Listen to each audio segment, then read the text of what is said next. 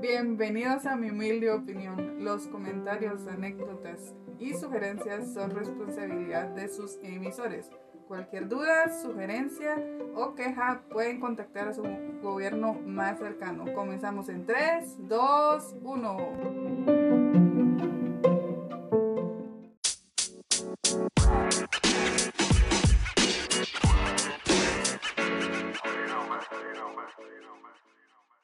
¿Qué onda mucha? Bienvenidos al siguiente episodio de, de esta serie de, de podcast, de, episodios de podcast. Este día tengo a mi gran amigo. Gran amigo lo digo por su tamaño y no por su tamaño me refiero a su peso corporal, sino al tamaño del corazón que tiene. Siempre he pensado que él es gordito porque su corazón no cabe en un cuerpo de delgado.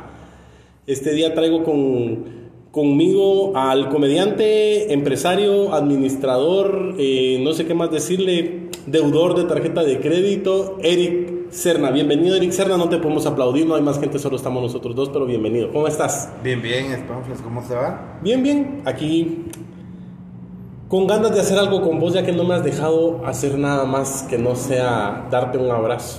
Sí, hasta ahí, solo, solo hasta ahí podemos llegar, Spamfles. Sí, no. Estoy Nuestra entregado vida, cuerpo sí. y alma a otras cosas. Ok, adiós. Adiós. ¿A cuál Dios dijeras vos? pues muchachos, les traigo hoy a Eric eh, por el tema que quiero tocar, por el tema que quiero abarcar. eh, pensé en, en este muchacho. Eh, no, no quiero adelantarme, no quiero contarles el fin de la historia, pero vamos a empezar con una pregunta sencilla. ¿Cómo fue tu infancia, Eric? Pero ¿cómo en qué sentido? ¿Dónde De- te criaste? ¿Dónde Ah, estudiaste? ¿Jugabas en la calle? ¿Te criaste con tus papás? Pues fíjate que creo que mi infancia fue muy traumática. Eh, yo viví con mi papá hasta los 5 años y él de ahí salió por cigarros y ya nunca regresó. ¡Qué puchis! estaba lejos esa tienda. Yo creo que todavía está lejos. Allá por Jutiapa estaba esa. Eh, después mi mamá tuvo que irse a Estados Unidos porque ya una mamá soltera no podía con dos hijos. Y yo me crié con mi tío y mi abuelita materna y pues me crié humildemente. Me acuerdo que sí salía a jugar, sí tenía amiguitos y todo, pero me acuerdo que estaba muy triste porque pues no tenía mis papás. Eso me acuerdo. Sí, ha, ha de haber sido bien difícil. Yo, yo me crié con mis dos papás. O sea, siempre. Mi papá vivía en Escuintla, pero por trabajo. Entonces, pues psicológicamente estaba conmigo. O sea, emocionalmente estaba conmigo. Yo lo veía los sábados o los domingos que regresaba a la casa y él se, se volvía el lunes. Pero así como vos, qué puerca. Sí, o sea, me acuerdo que supuestamente, bueno, se separaron ellos por cuestiones de pareja y... Pero puta, el cerote también se separó de mí, pues yo no tenía... Es que eso, eso sucede. Eso Sí, sucede. Eso sucede. Hijo de perra, ¿va? Sí. Eso sucede. Que el papá se pelea con la nana, pero también se pelea con los hijos. Sí, no teníamos, no teníamos la culpa. Eh, Caga. Vos sos el mayor. Sí, yo soy el mayor de dos hermanos hermanos y tengo una media hermana también, de parte de mamá. Ah, Eso no lo sabía. Vive Sí, en los Estados Unidos. Sí, nació y vive allá, tiene 15 años. Ah, eso no lo sabía. Y eso que dices que soy tu cuate. Dices que Imagina- soy mi cuate. Imagínate que sos de mis mejores cuates. pues, eh, ¿en dónde te criaste? ¿En qué parte de Guate? Fíjate que siempre he estado aquí en la capital, pero como mi familia nunca ha tenido como una casa propia, siempre ha alquilado, entonces me crié en diferentes barrios, pero, pero sí, o sea, barrios humildes, ¿verdad? Los Encinos, Cañadas de zona El 14. Encinal, zona 7 de Misco.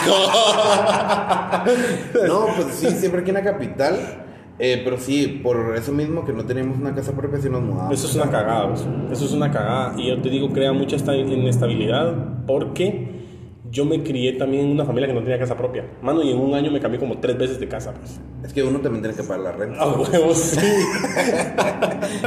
Entonces, pero a mí me creaba mucha inestabilidad porque, mano, no estabas en ningún lugar, va. O sea, estabas empezando a hacer cuates en un lado y adiós cuates, empezar a hacer cuates en otro lado. Gracias a Dios, eh, yo me cambié de casa una vez en la misma cuadra, vamos. Ah, bueno, ahí aprovechaste. Y la segunda vez me cambié para enfrente. Ajá, Simón. Siempre en la misma cuadra, Sí, pero sí, fue como en unos dos años que nos cambiamos en las, en las tres casas, en la misma cuadra. Entonces ahí no tuve que estar cambiando de cuates. Pero después sí mis papás compraron casa y sí nos fuimos hasta el carajo. Y antes veníamos de otro lugar y así fue una cagada. Pero Ok, eh, para empezar a contextualizar un poquito el episodio, Eric Serna es abiertamente gay. Para los que no saben eso, es que le gustan otros hombres. Sí, Pero él es hombre. sí. Sí, es que fíjate que muchas veces confunden las personas, por ejemplo, eh, las personas piensan que sos gay solo porque, no sé, te estimulas tu parte eh, anal, pero no es eso, sino que gay tiene, tenés que sentir una atracción sexo afectiva hacia personas de tu mismo sexo. O sea que si no es afectiva, no sos gay. No, no sos gay. Si solo sos curioso, Ajá, o sea, porque, porque realmente, o sea, tu punto G está ahí. No lo podemos evitar. Que querrás rechazarlo es otra cosa, pero de que está, está. Y si te lo pudiera estimular, o sea, vos te lo pudieras estimular solito o alguien te pudiera asistir, pero no con eso te haces gay, pues, o sea, tiene que haber una relación sexo afectiva. sexoafectiva. Yo conocí un, un hombre en Honduras, hombre, y él me decía siempre, ¿no te has metido el dedo por ahí? Y yo, perdón. y él, me, ajá, y él me decía, es lo más de a huevo que hay en la vida. Y el man es hombre, va, vos, tiene su pareja y todo. Entonces, Pareja gay. es hombre con pareja mujer, Ah, hijos y todo, pero el man sí hace que se estimula por ahí, va, vos. Sí, sí, sí. Entonces ahora que decís eso como que terminan de cuadrar muchas cosas. ¿Sí? Entonces sí, bueno, qué raro a vos. Sí, sí, está bueno, voy a ir a mi casa a ver qué va. voy a ir a probar. Como no barro en mi casa, voy a ir a comprar un palo de escoba. No, la verdad es que qué raro, no sabía eso. Eso no lo sabía. O sea, si yo beso a un chavo por curiosidad, no me hace gay. No, no te hace gay, o sea, solamente estás. O sea, estás curioseando, pues. Explorando a vos. Sí, o sea, y incluso, por ejemplo, tengo una pareja de cuates también heterosexuales, o sea, un chavo y una chava, y eh, ella penetra al chavo a veces. Y, él, y, y sigue siendo heterosexual, pues, o sea, pero no toda la actividad sexual se, se centra en que ella lo tiene que penetrar a él, sino que dentro de la actividad eh, Sí. pasa y están bien, bro. ¿Vos y quiénes son ellos? Sí, Para buscarlos en Facebook. Para hacer una pareja para ir a ver qué onda, si me aceptan. Ah, vos mira, ya en- entrelazando un poquito tu infancia con este tema de sentirme gay, no sentirme gay, bla, bla, bla. ¿En qué momento de tu infancia, madurez, adultez, empezaste a sentir que eras gay? Pues fíjate que, o sea, tampoco es un sentimiento, o sea, esta mierda es una montaña rusa y, ya. No es me monto aquí a ver qué sale. Ajá. sale. Pero sí te das cuenta, por ejemplo, yo me acuerdo que estaba en cuarto primaria y a todo el mundo, o sea, ya mis compañeritos empezaron a gustar chavas y yo me le declaré a la chava más bonita del salón solo porque era la más bonita y, y me batió y dije, ah, maldita. Hija de perra. Pero no, o sea, solo fue así como, ah, bueno. Pero no entendía la dinámica, solo lo estaba haciendo porque tenía que hacerlo, pero no sentía nada. Hasta en sexto primaria, que estábamos haciendo una obra de dioses griegos y no sé qué, un compañero de mi misma edad, o sea, teníamos 12 años, se puso una, una sábana donde se le quedaba eh, expuesto un pectoral. Entonces yo dije, mmm. Eso es una chicha. Eso es una chiche de hombre. No da leche, pero sí da placer, dije. Entonces, ahí fue donde como que fue mi primera... Ese fue como tu primer instinto. Sí, fue mi primer instinto, pero como yo vengo de una familia eh, conservadora, tradicional, eh, católica, donde el- cuando digo conservadora y tradicional es que no va a misa. ¿verdad? sí, sí, Ajá.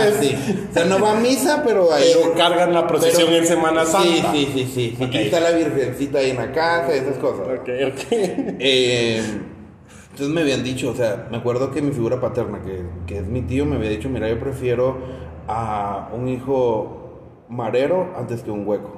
Entonces yo sabía que estaba mal. Entonces yo lo reprimía. Me acuerdo que la experiencia más traumática que tuve, y todavía me da como cosa, es de que en mi casa un- uno de mis tíos llegó a visitarnos una vez y él dejó un naipe de, de porno. Para empezar, si ya sos una persona adulta, ¿para qué tenías un naipe de porno? Pero total es de que lo dejó ahí y yo me intenté eh, masturbar viendo eso y no pasaba nada. Y entonces sí me sentí como frustrado porque yo decía, o sea, tengo que disfrutar con esto y no lo estoy logrando. Entonces ahí fue donde dije, no, ya no hay marcha atrás, va. Pero eh, yo sí pensaba que eso se me iba a quitar, que estaba malo, Que era como una fiebre. que era como una fiebre, que tenía que conseguir a, a la esposa y todo y se me iba a quitar, pero, pero heme aquí, mira, y no, no, no se ha quitado hasta... Que puches. Ya parece pandemia esta onda. Mira vos y estabas en ese momento en donde dijiste, tengo que, estoy reprimiendo lo que siento. Porque sentías que no estabas en donde, donde estabas a gusto. Sí. Y lo estabas reprimiendo porque no querías salir, porque no podías, no te lo permitían, N cantidad de razones por las que vos querrás decir. ¿Qué tan difícil fue aceptarte a vos mismo? Fue bien difícil, o sea, creo que la etapa de, de la adolescencia en donde ya te empiezan a, o sea, ya como tu cuerpo te empieza a pedir como, como satisfacer tus necesidades sexuales como adolescente. Yo nunca salí a fiestas, nunca fui a 15 años, nunca fui a nada, porque yo no quería, uno no quería que se dieran cuenta que era gay, otro no quería bailar con chavas porque no me gustaba. Eh, me la pasé muy encerrado en mi casa, me volví como semi-ermitaño. Entonces sí fue, fue una eh, etapa dura hasta que a los 17 años, eh, que estaba en quinto bachillerato, uno de mis mejores amigos en esa época me confesó que era gay y yo bien ingenuamente yo dije, "Ah, le voy a decir que yo también soy gay y entre los dos nos ayudamos a salir de esta enfermedad. Pero la verdad es que él ya tenía novio y ya todo, entonces cuando le dije, mira, ayudémonos y quitémonos esto, me dijo, pues está loco, pues esto no se trata de quitar. Entonces él me empezó a decir de que me, me aceptara y todo, pero yo no, no logré. Hasta que yo le hice, bueno, este mismo cuate me dijo, mira, deberías de, de hacer un, un, un perfil falso en Facebook, en donde así puedes interactuar con, con la Mara gay. Y ahora que lo pienso, así como, o sea, somos seres humanos igual, o sea, interactuamos igual, va. Pero uno al desconocer, bueno, dije, bueno, acepté. Y haciendo como esa especie como de catfish, que yo tenía fotos de otra persona y todo se me estaba haciendo pasar por otra persona, conocí a un chavo en donde sí llegué a sentir algo por este chavo, eh, porque nos hablábamos todos los días durante tres meses. Al final él se dio cuenta, ¿verdad? Que era, que estaba siendo un impostor. Y después de que llantos y alegatas y todo, él me dijo, mira, ¿por qué hiciste esto? Yo le dije, es que yo no puedo aceptar que soy gay. Me dijo, pero ¿por qué no? Ah, por, por mis principios y valores cristianos. Me dijo, ah, pero mira, qué interesante, me dijo, porque si vos sos cristiano, sabes que la pena del pecado es la muerte. Y yo, sí. Entonces, sabes que mentir, teniendo una esposa que no amas, teniendo unos hijos que no, también es, es un pecado. Y yo, ajá. Entonces, igual te vas a ir al infierno, basándome en tu lógica. Y yo, ajá. Entonces, hermano, viví tranquilo. No le hagas daño a nadie. Trata de ser el mejor ser humano acá y dale fresh, ¿no? Claro. Entonces, eso fue lo que me ayudó y dije yo, me quitó la venda de los ojos, pues. Sabes, yo tengo, yo manejo Uber, creo que algunos lo saben, y tengo un cliente que es gay. Y una vez él me dijo, yo no te caigo mal. Y yo le dije, ¿por qué me deberías de caer mal? Porque soy gay, me dijo. Y yo le dije, a mí las personas me caen mal porque son idiotas. No porque sean gays o lesbianas o lo que sea. O sea, si un gay es idiota, me cae mal. Y si un heterosexual es idiota, me cae mal. O sea, Ajá, o sea, es independiente de su Ajá. orientación su sexual. orientación sexual no importa, o sea, idiota te digo yo en su forma de pensar y un montón de cosas más, porque si un gay intenta propasarse conmigo, yo puedo darte, yo te estoy dando mi amistad de qué ratos, y vos en tu vida te has intentado propasar conmigo, has sido muy respetuoso y yo valoro mucho eso de vos, y un gay que se intenta propasar conmigo, para mí es alguien idiota, entonces a mí ahí es donde me empieza a caer mal. Pero volviendo un poquito al tema de, de tu aceptación, tu familia te aceptó fácilmente. Es que aquí estamos hablando de dos cosas. Sí, Uno sí, es sí. aceptarme y otra cosa es que te acepten. Sí, pues fíjate que eh, mi familia no me aceptó fácilmente, pero creo que era lógico. Porque imagínate, yo te estoy contando desde los 12 a los 18, que fueron 6 años en los que yo me eh, tardé en aceptarme y en asimilarlo. Entonces, uno como, como parte de la comunidad LGBT, independientemente del rubro, piensa y espera que al decirle a tus papás o tus amigos, soy gay, soy lesbiana, soy trans, soy lo que sea, tus papás te van a estar ahí para abrazar. Y la situación es que no, o sea, desde el punto de vista psicológico, tus papás o tus seres queridos pasan por una etapa de duelo, donde se muere la idealización de la persona que para ellos eras, porque desde que estás en el vientre materno, o sea, tu mamá ya te tiene asignado un nombre, qué te va a gustar, qué color, qué esto. Nace varón, le pintan de celeste, nace Elena, le pintan de rosado. Y, y, entonces tus papás se crean esta, esta, esta historia, ellos empiezan a contar una historia de vos.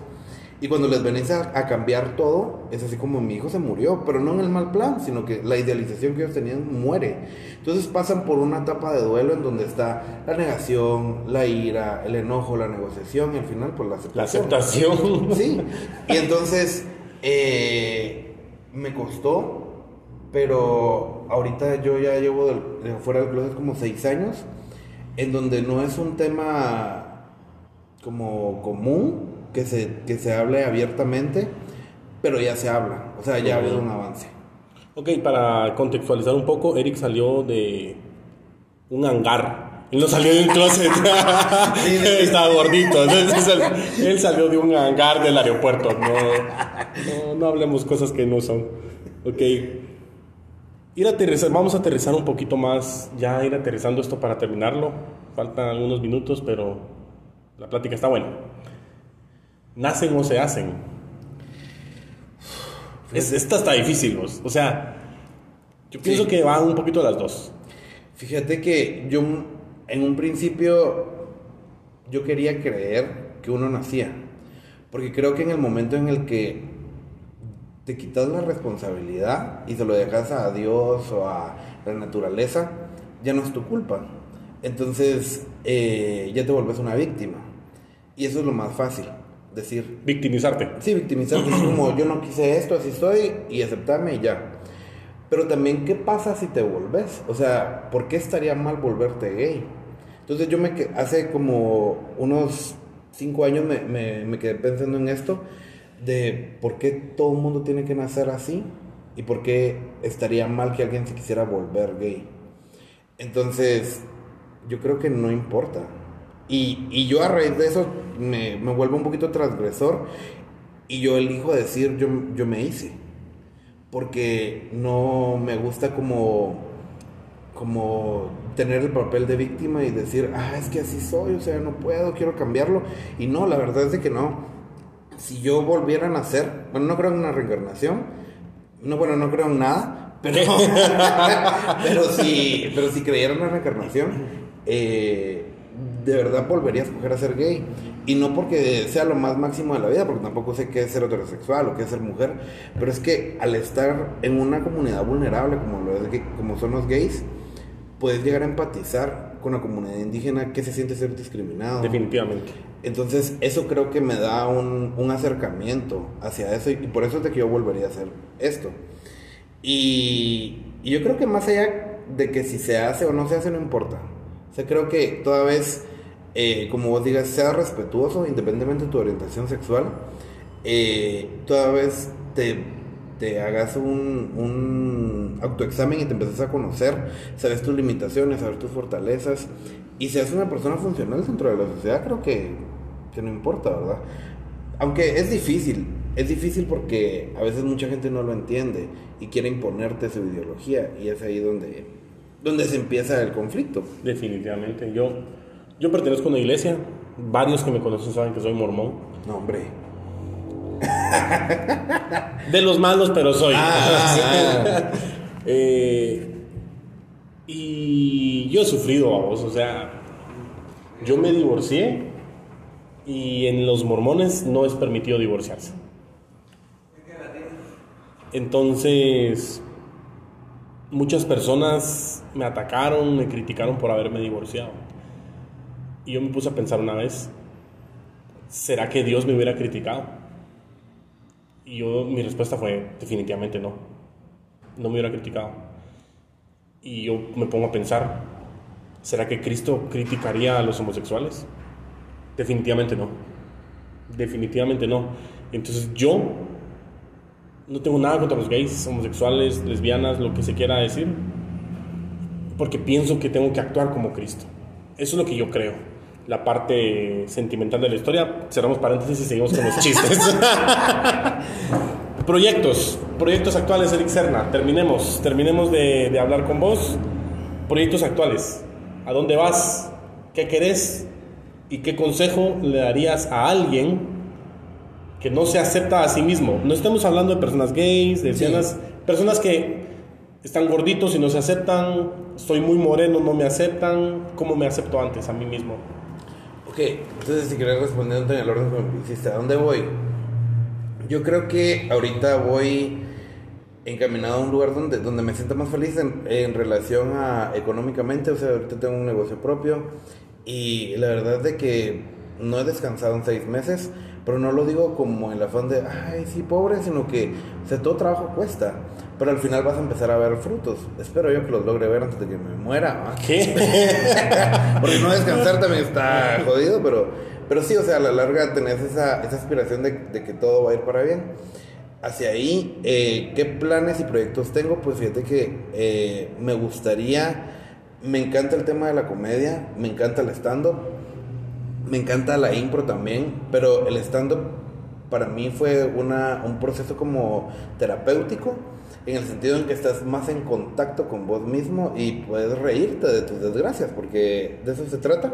Entonces yo quisiera ser, eh, darme más a conocer en el stand-up como Eric el gay o algo que me identifique, porque a mí me encantan las etiquetas y hay muchas personas que dicen, no, es que no hay etiquetas, al final todos somos humanos, pero claro que siempre usamos etiquetas, o sea, usamos la etiqueta de papá, la etiqueta de amigo, la etiqueta de... Licenciados, Licenciado. y les encanta ponerse Ajá, o sea, sí, o no le vas a decir licenciado a un ingeniero porque no. Se sienten mal. Se siente mal.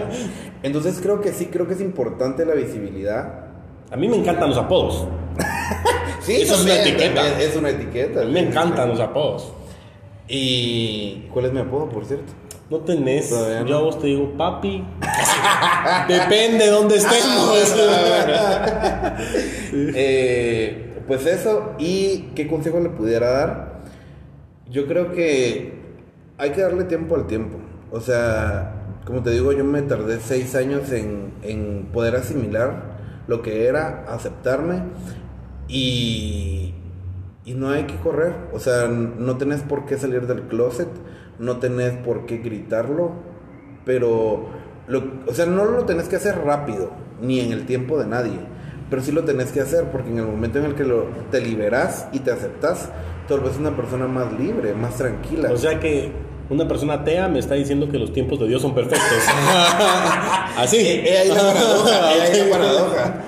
Ok, eh, hablando acerca del gobierno, 19 años va a tardar Guatemala en vacunar a todos. Eso quiere decir el tiempo lo cura todo y denle tiempo al tiempo, mucha. Sí, dale tiempo al tiempo. Denle tiempo al tiempo. Eric Serna trabaja en un restaurante que se llama Hopau. Pueden buscarlo en redes sociales, en Facebook, Instagram, Pinterest, no sé. Xvideos. No, no. OnlyFans. OnlyFans, ya pone- pronto, pronto. Pone fotos de los platos de comida junto con los pies de él. Eh, Eso sería un buen fetiche. sí, verdad. podrías empezar por ahí. Vamos a probar, vamos a probar. A ver. A ver qué sale. Bien, eh, pues muchas gracias por estar aquí conmigo, muchas gracias por darme el tiempo. Este podcast está siendo grabado en lugares donde podemos, entonces por eso por ahí van a escuchar un señor que dijo buenos días, porque Pura estamos, sí, estamos grabando en el, en el restaurante de Eric. No lo voy a editar porque todo quede así como están. Muchas gracias mucha, muchas gracias Eric. Espero que sigan escuchando los episodios que estoy grabando y que pasen un feliz día.